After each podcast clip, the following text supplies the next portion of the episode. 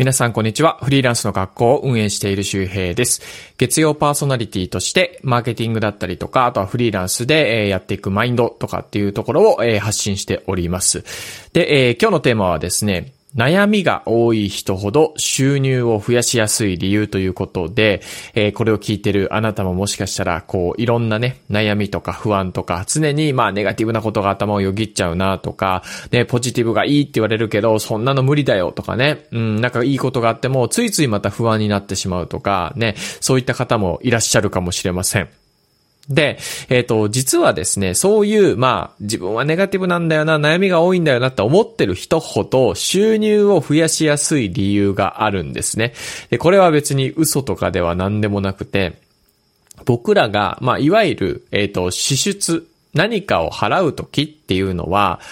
よくあるのがもう大体が悩みを解決したくて、えっ、ー、と、お金を払うってことが多いんですよね。で、例えばそうだな、アマゾンとか楽天の、えー、なんだこう、購入履歴とかをぜひ今日ね、これ聞きながら覗いてほしいんですけど、まあ、例えばこう、そうだな、うん、本を買うって言った時も、なんで本を買うのかっていうことですよ。まさに僕はさっきあの、奥さんのアレコさんが、なんか、早起きするといいみたいな本を教えてくれたんですね。で、僕は朝起きれないんですよ。で、朝起きれないけど、なんかいつも夜になってバタバタしながら、こうやってボイシーを撮ったり、なんかこう、時間がなくてギリギリで慌てて、で、そういった慌ててる自分が嫌なんですよね。で、毎回それを繰り返していて、なんか変えたいなってやっぱ思ってて悩んでるわけです。で、そのためには多分一番シンプルなものは、やっぱ朝早く起きて、その日やるべきことをなるべく早く終わらす。うん、例えばそうだな、明日の Voicy だったりとか、インスタの投稿の下書きだったりとか、まあもちろんその日パッと出てくる仕事もあるけど、まあそういったね、明日までに今日までやることが、ね、今日の、例えばその日の午前中だったりとかお昼まで、えー、夕方ぐらいまで終わってればどうなるかというと、やっぱそれから夕方からの時間ってすごくあの有意義というか、あ何か未来のために時間を使えるなってなるんですよね。ってなると自己肯定感というか、あ自分はなんか朝起きれて時間を有意義に使えてるみたいな、まあ悩みが解決するわけじゃないですか。まさに僕のこの Amazon の買い物ですら、そういった悩みを解決したくて僕は買い物をしてるんですね。で、えっ、ー、と、多くの方、まあ、発信をしていてアフィリエイトだったり自分の商品を売りたいなとかね、えー、稼ぎたいなって思ってる方、あの、SNS とかで素晴らしいと思います。ただ、多くの方がそう、あの、稼ぎたいんだけど稼げません。ね、売り上げが増えませんって言ってるんだけど、それは売るのが怖いんですよね。いわゆるこう、セールスが怖い。セールスから逃げているってことなんです。でも、思い出してみてください。人は結構こう、SNS を見てるときに、悩みを、えっ、ー、と、アンテナとして、あ、なんかこれ、えー、掃除道具で、なんかこう、あ、赤カビが出てくるな、赤カビなくしたいな、とかさ、あとはこう、最近運動不足なんだけど、なんかこう、運動が続きやすいなんかシューズがあるらしいとか、ちょっとそんなあるか知らないんだけど、ね、うん、なんか最近パソコンが古くなって動作が重いなって、あ、動作が軽くて、安いパソコンとかっていうのが出てきたら、もしかしたらクリックするかもしれない。ね、SNS で、例えば発信が怖いんだけど、その発信を楽にする方法とかね、うん、こうやってパクって OK ですよって、SNS のマネタイズのアイデアが3つあるとかね。ね、今稼げる案件がこれですとか。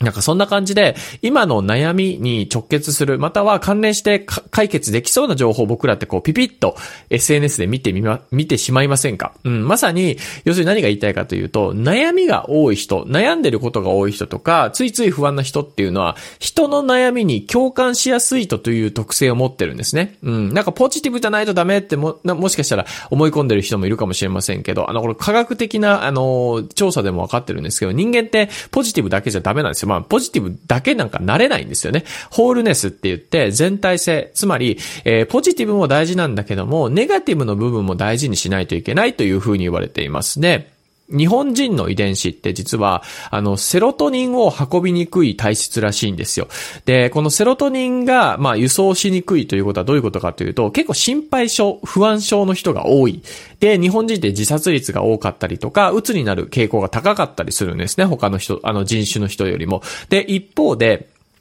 日本人っていうのは結構、きめ細やか清潔だったりとか、えー、将来のことをちゃんと見通したりとか、計画を立てたりとか、ね、ホテルとか、まあ、インバウンドもそうですけど、すごくこう、えー、気持ちがいいおもてなしをしてくれますよね。で、それは、一方で、なんかね、誰かにとって迷惑をかけてはいけないとか、ちゃんとしないといけないとか、ちゃんとしないと、なんか自分は食べていけない、給料がもらえないかもしれないという、こう、不安に思うからなんですよ。つまり、その、セロトニンが少ないことによって、まあ、不安になる。でも、不安不安を利用して、例えばイノベーティブなことをするとか、えー、会社の中で生産性を上げていきたいとか、会社の中でさらに重要なポストに就きたいとか、えー、将来お金に困るかもしれないから、ちゃんと貯蓄をしておこうとか、えー、病気とか金をもらう可能性があるから清潔にしておこうとか、そう言って、まあ、日本人の、まあ、海外が驚く驚くポイントがありますよね。海外の人が日本人ってなんか綺麗だよねとかね、掃除のことって言うと大体海外の人は日本人見つけて聞くらしいですけど、どうやって掃除してんのとかね。かそういったところにも繋がってるわけです。だから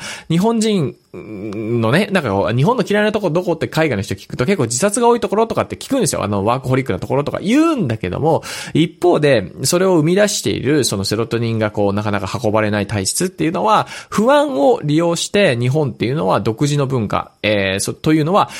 まあ、海外の人が羨むような、尊敬するような文化も作り出してるんですよね。やっぱりこう、一つの要素っていうのは表と裏、ね、えっ、ー、と、表裏一体で、まあ、メリット、デメリットがあるわけです。で、これがまさにホールネス、全体性みたいな話です。なので、あなた自身にもポジティブなところとか、ネガティブなところがある。ね、得意不得意があって、それをまあ活かしていければいいわけですよね。で、えっ、ー、と、今日の話はその不安症、まあ不安が強いとか、よく不安になる人っていうのは、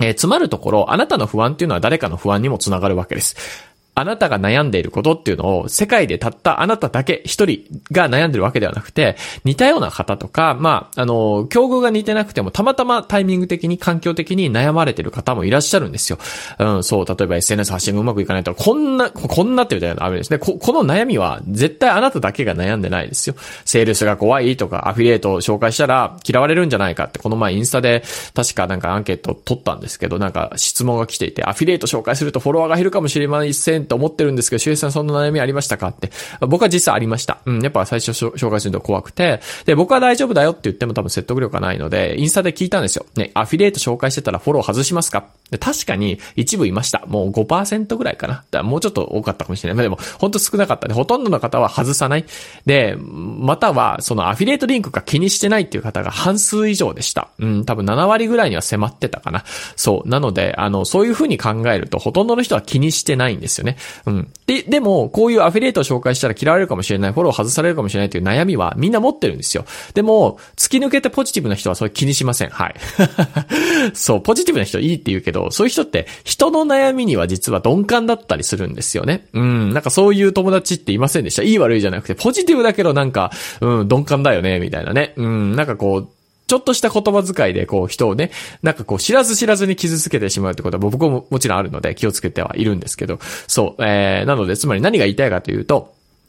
もしあなたが不安なタイプ、不安が多いタイプであれば、それは、要するにマネタイズとか、その人の悩みっていうのを列挙しやすい、共感しやすい。で、その悩みを解決する方法を、えー、書いたりすることによって、まあ PV だったりとかフォロワー数が増えやすい。だってあなたの悩みを解決してくれる人ってやっぱフォローしたくなりませんか？見たくなりませんか？保存したくなりますよね。ってことは、アルゴリズム的にも有利。で、そういう風になっていくと、えー、インプレッションが稼げて、リーチが伸びて、エンゲージメントも増えて、フォロワー数が増えてっていう風になると、やっぱ物が売れやすい状態になりますよね。で、特にそういった悩みを解決するような商商品が自分の商品とかアフィリエイト商品であると、もっとそれは、えー、さらにエンゲージメントっていうのは高くなります。あのー、マツコの知らない世界だったっけ？がなんか流れてきて、で、その中でエアコンのそのフィルターの奥を掃除する、えー、そのスプレーっていうのをこう1億円ぐらい、なんか1日で1億円ぐらい売った人がね、あのー、やってたんですよ。で、その人がまさに、あの、上手だなと思ったのが、で、エアコンの中ってこう掃除できないような気がするじゃん。でも、で、なんかスプレーとかかけてその水が垂れてきて部屋が汚れるんじゃないかと思うけど、実はスプレーをかけて、で、それは全部水なんですよね。で、その水のスプレーバーってかけたらちゃんと、えー、落ちるようになってて。で、その落ちた汚れっていうのは、いつものあの、エアコンがこう、室外機までこう、あの、なんか伸びてるじゃないですか、配管が。あそこを伝ってちゃんと外に出るらしいんですよ。あ、なんだ、汚れって中に落ちてこないんだってことはわかるわけですよね。こういうふうに、人がこう不安に思う、気にするところっていうのを先回りして紹介していて、あ、まさにこれセールステクニックだなというふうに思ったんです。なので、ぜひぜひその不安に思う方は、あなたが気にしてることって誰か気にしてて、あ、そこをちゃんと抑えてくれてるとか、人よりもそういうふうにこう何かを見た時にネガティブ目に見るって方は、実はそれ能力なので、えっ、ー、と、ぜひぜひ発信だったりとかね、え、セールステクニックに活かしていただいて、自信を持ってね、え、どんどん発信していけばいいかなというふうに思います。はい。というわけで今日はネガティブな人とかそう不安な人が、え、実は発信に強い、ね、収入を上げやすい、え、理由というような話をきました。えー、ぜひ参考にしてみてください。また次回お会いしましょう。バイバーイ。